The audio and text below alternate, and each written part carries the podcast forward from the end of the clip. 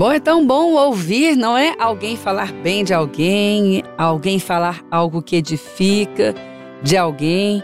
Você conhecendo ou não conhecendo, mas saber coisas boas das pessoas, que as pessoas fazem as coisas que abençoam, não é? Um testemunho, como isso faz bem, como isso faz diferença, como isso ajuda. Determinado momento do dia, você está ali, alguém chega e diz: Olha, como essa pessoa foi abençoada, fez isso de bom para o outro, fez isso de bom para si mesmo, fez isso que agrada a Deus, como é bom. Mas por outro lado também, quando ouve alguém falar mal do outro, como é ruim, como é triste. Por quê? Porque falar mal do outro faz mal ao outro e adoece quem fala. Então, quem cuida bem do que fala acaba sendo um instrumento de saúde para todos, para si mesmo e também para os outros. Então, ouvir falar mal é muito ruim. Falar mal, nem pensar, não é? Porque falar mal do outro vai adoecer quem fala. Com certeza, porque o mal faz mal em qualquer lugar. Em qualquer boca, qualquer pessoa, falar mal é o mal. E o mal não faz bem em lugar nenhum. Não faz bem em tempos nenhum. Não faz bem para ninguém. Então, falar mal do outro adoece quem fala.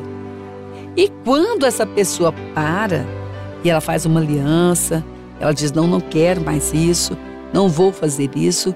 Aquela hora, naquele momento, algo novo de bom começa a acontecer. Por quê? Porque a palavra tem poder, com certeza. E você passa agora a cuidar da sua fala, passa a vigiar.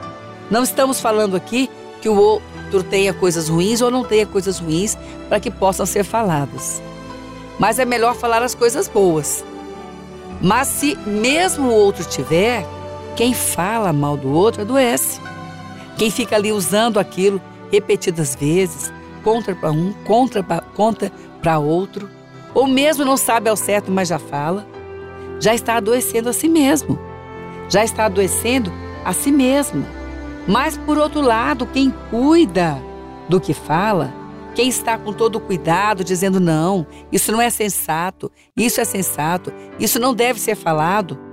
O que eu vou falar aqui agora é aquilo que está dentro dos meus limites, dos limites de Deus, vai trazer saúde para si mesmo e vai trazer saúde para aqueles que estão próximos. Porque esse é o poder da palavra. E a palavra do Senhor diz que a língua é que vai alimentar o coração, porque o coração vai receber vida ou morte vai se alimentar do bem que se fala, daquilo que se fala. Então agora é melhor liberar uma cura para o coração.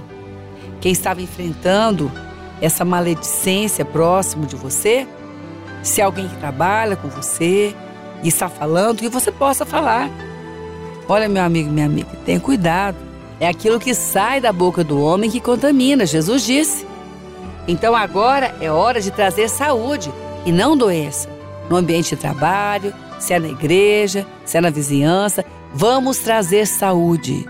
Porque doença já tem aquilo que nós não queremos. Ninguém quer doença para si e nem para o outro. Então a hora agora é de trazer cura e saúde com as próprias palavras.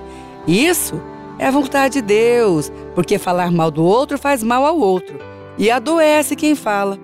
Então, quem vigia, quem cuida do que fala, é instrumento de saúde para todos.